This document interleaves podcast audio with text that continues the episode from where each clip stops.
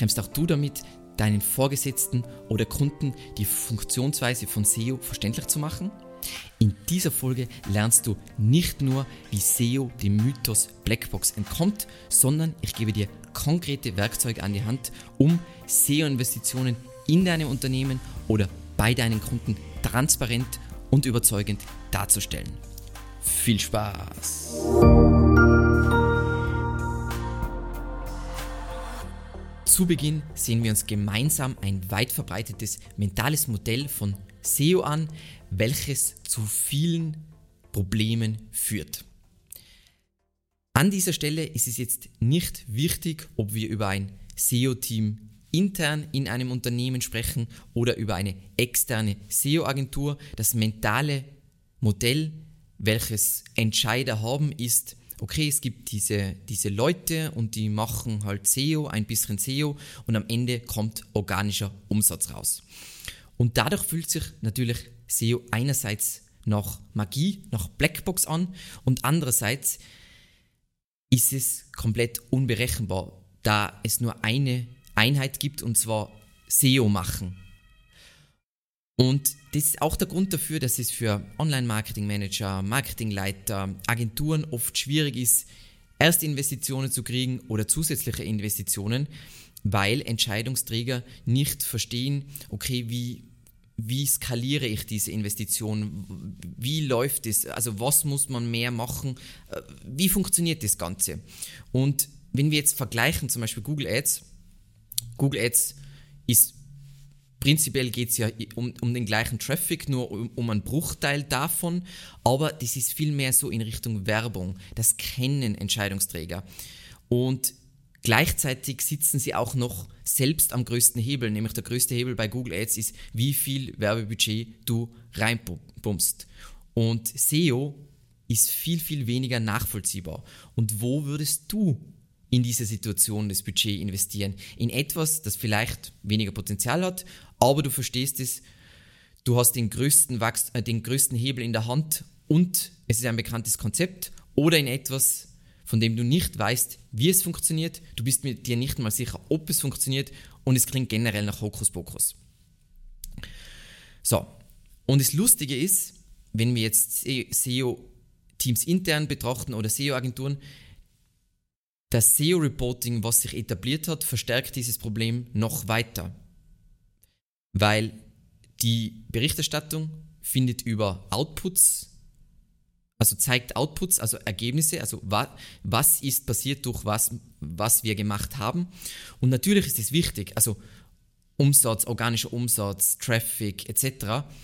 Aber es ist so, als würde man Auto fahren und nur in den Rückspiel sehen. Und wenn ich als Entscheidungsträger nur diese Zahlen sehe, dann ist es überhaupt nicht greifbar. Also wie ist es zu den Ergebnissen gekommen oder warum ist es nicht zu den Ergebnissen gekommen? Keine Ahnung.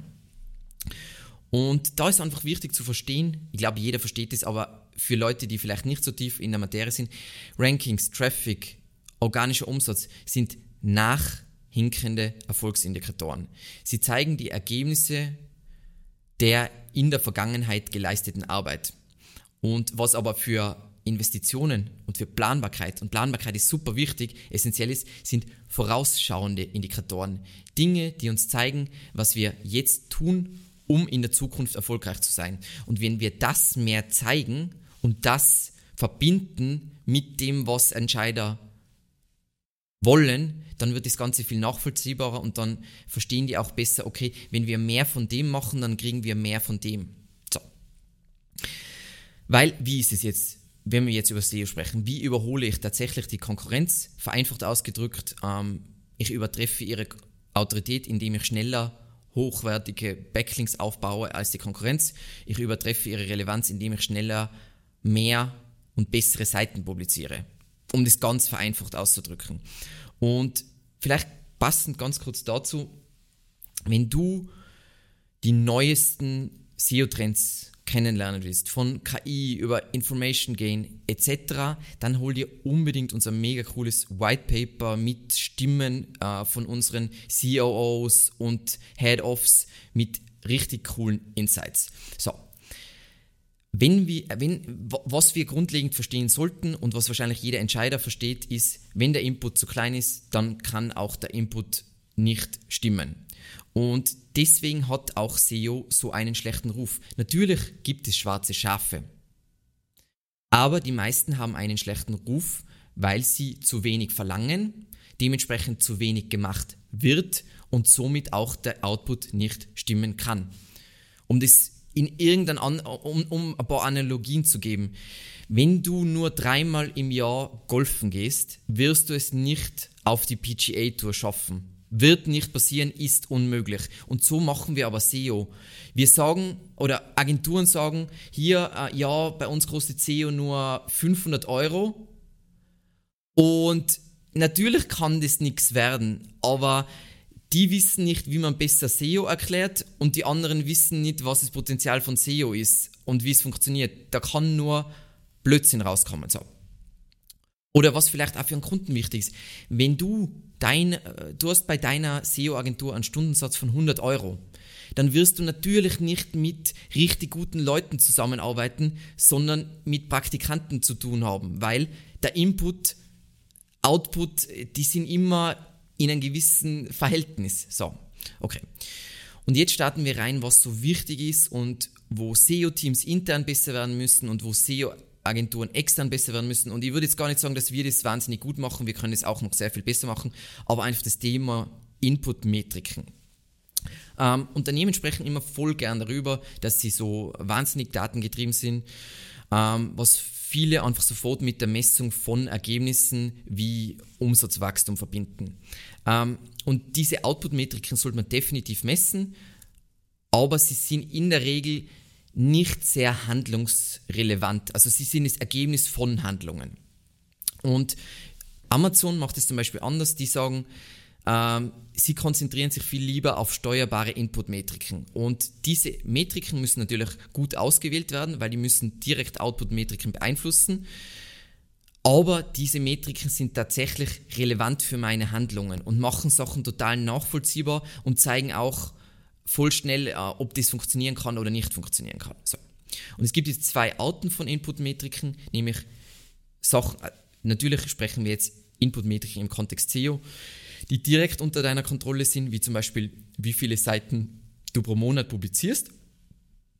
Und dann nicht äh, komplett kontrollierbare Input-Metriken, wie zum Beispiel ähm, die Anzahl Rückmeldungen auf Outreach-E-Mails. Die sind zwar direkt messbar und ändern sich basierend auf deinen Handlungen, aber sie sind nicht 100% unter deiner Kontrolle, weil die Rückmeldungen der Publisher, wenn der keinen Bock auf die hat, dann hat er keinen Bock auf die, kannst du nicht kontrollieren. So.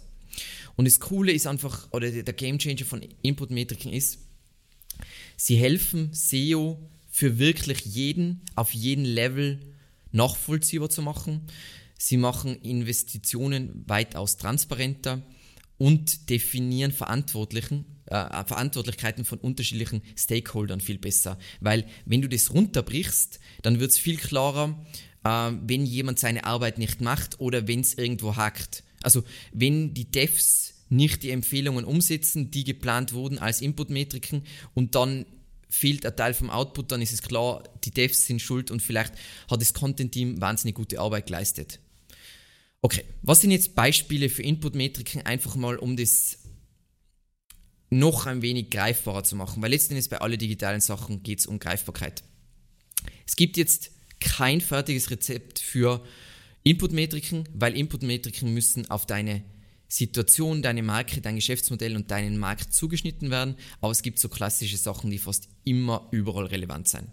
Sagen wir mal Inputmetriken mit Content-Fokus, also wo es um Erhöhung der Relevanz oder thematischen Autorität geht, ähm, wäre jetzt Anzahl publizierte Seiten oder Anzahl aktualisierte Seiten. Das ist 100% unter meiner in meiner Kontrolle und wenn ich mehr Seiten publiziere, die natürlich basierend auf einer Keyword-Recherche sind, dann werde ich bessere SEO-Ergebnisse haben. Wenn ich Seiten aktualisiere, wenn ich mehr Seiten aktualisiere und basierend auf einem Template verbessere, dann werde ich bessere Ergebnisse haben.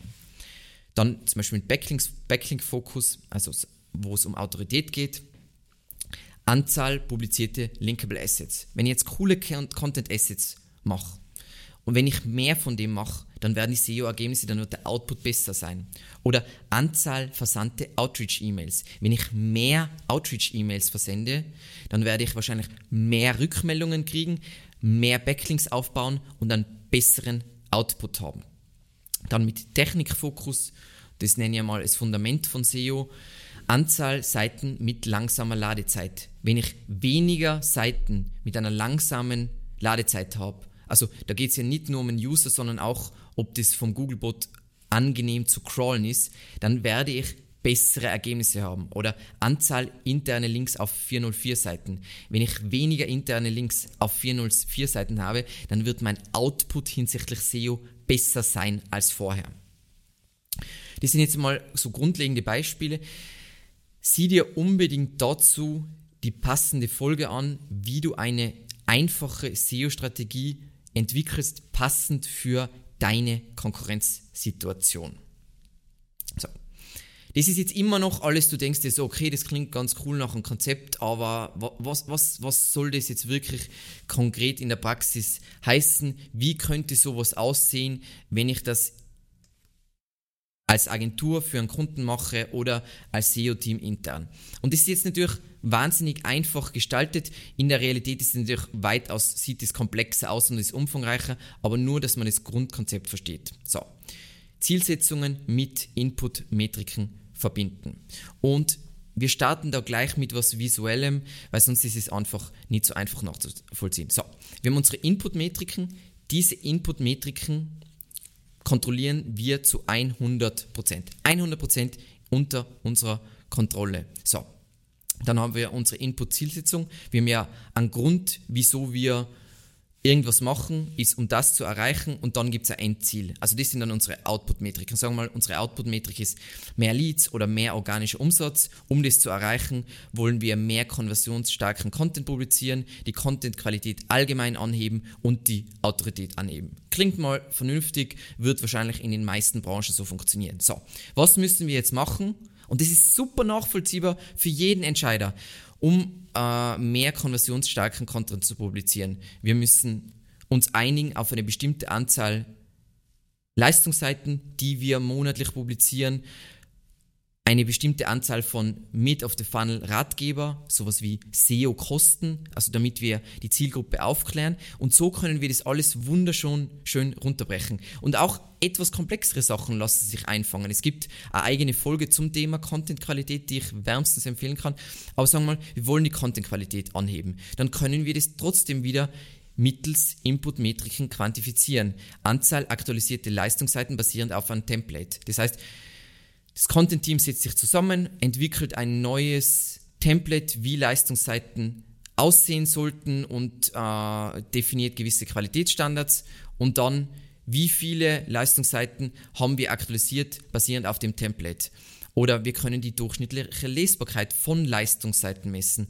Oder wir können, und da gibt es jede Menge Tools, Surfer SEO, äh, Page Optimizer Pro, auch die ganzen deutschsprachigen Tools haben mittlerweile, glaube ich, solche Features, wo ich so Content-Bewertungen rauskriege. Und dann kann ich natürlich den durchschnittlichen Content scrollen. Dann habe ich wieder eine Input-Metrik, die mich schützt, weil wenn, wenn wir mehrere Sachen kombinieren, dann haben wir nicht nur Quantität, sondern wir wollen natürlich auch qualitative Input-Metriken haben, damit nicht, okay, es geht jetzt nur noch darum, mit ChatGPT so viel wie möglich Leistungsseiten zu publizieren, wäre wahrscheinlich nicht ein gesunder Ansatz, ähm, um langfristig mit SEO erfolgreich zu sein. Und so sieht man, plötzlich kriegt man so eine nachvollziehbare Story, weil letzten Endes, wenn du, sagen wir mal, du hast eine Maschine und du weißt nicht, was da drinnen passiert und da kommt irgendwas raus, das ist keine Ahnung, wie kann ich dafür sorgen, dass da mehr rauskommt? Ohne dass sie weiß, was da drin passiert. Kann ich nicht. Aber wenn Entscheidungsträger das so verstehen und das so runtergebrochen bekommen, dann werden Entscheidungen für sie so viel einfacher, weil dann sagen sie, okay, das und das hat voll gut funktioniert. Ähm, gibt es noch Potenzial, dass wir mehr Leistungsseiten machen? Und dann sagt man entweder ja, oder wir haben vielleicht in dem Markt schon alle Keywords dann abgedeckt und sagen wir, hier ist nicht mehr viel Potenzial. Die Investments müssten jetzt an diesem Punkt mehr in Autorität gehen. Dann zeigt man, okay, im Vergleich zur Konkurrenz haben wir eine Domain-Autorität von so und so, total nachvollziehbar und dann sagen wir, was machen wir jetzt, um die Domain-Autorität zu erhöhen? Wir publizieren mehr Linkable Assets, wir äh, senden so und so viel Outreach-E-Mails und dann wird alles so nachvollziehbar, so einfach und es wird viel einfacher, Investitionen zu kriegen und sinnvolle SEO-Budgets, mit denen wirklich was erreicht werden kann, zu bekommen. So. Jetzt weißt du, dass SEO keine Hexerei ist und dass man es erklären kann. Mit dem Fokus eben auf Inputmetriken kannst du deinem Team, deinem Chef, dir selbst den wahren Wert, die Effektivität deiner SEO-Bemühungen transparent machen. Und vergiss nicht, SEO ist kein Marathon und kein Sprint. Das heißt, es muss alles über längere Zeit laufen.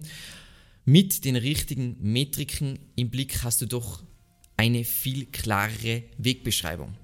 Weil wir definieren am Anfang eine Strategie, wir haben unsere SEO-Dimensionen, die eh immer die gleichen sind, vergleichen uns mit der Konkurrenz, dann füllen wir das nach unserem Schema aus und dann ist es easy peasy. Es muss nur gemacht werden, es muss nur implementiert werden. Vielen, vielen Dank fürs Zusehen und bis zum nächsten Mal.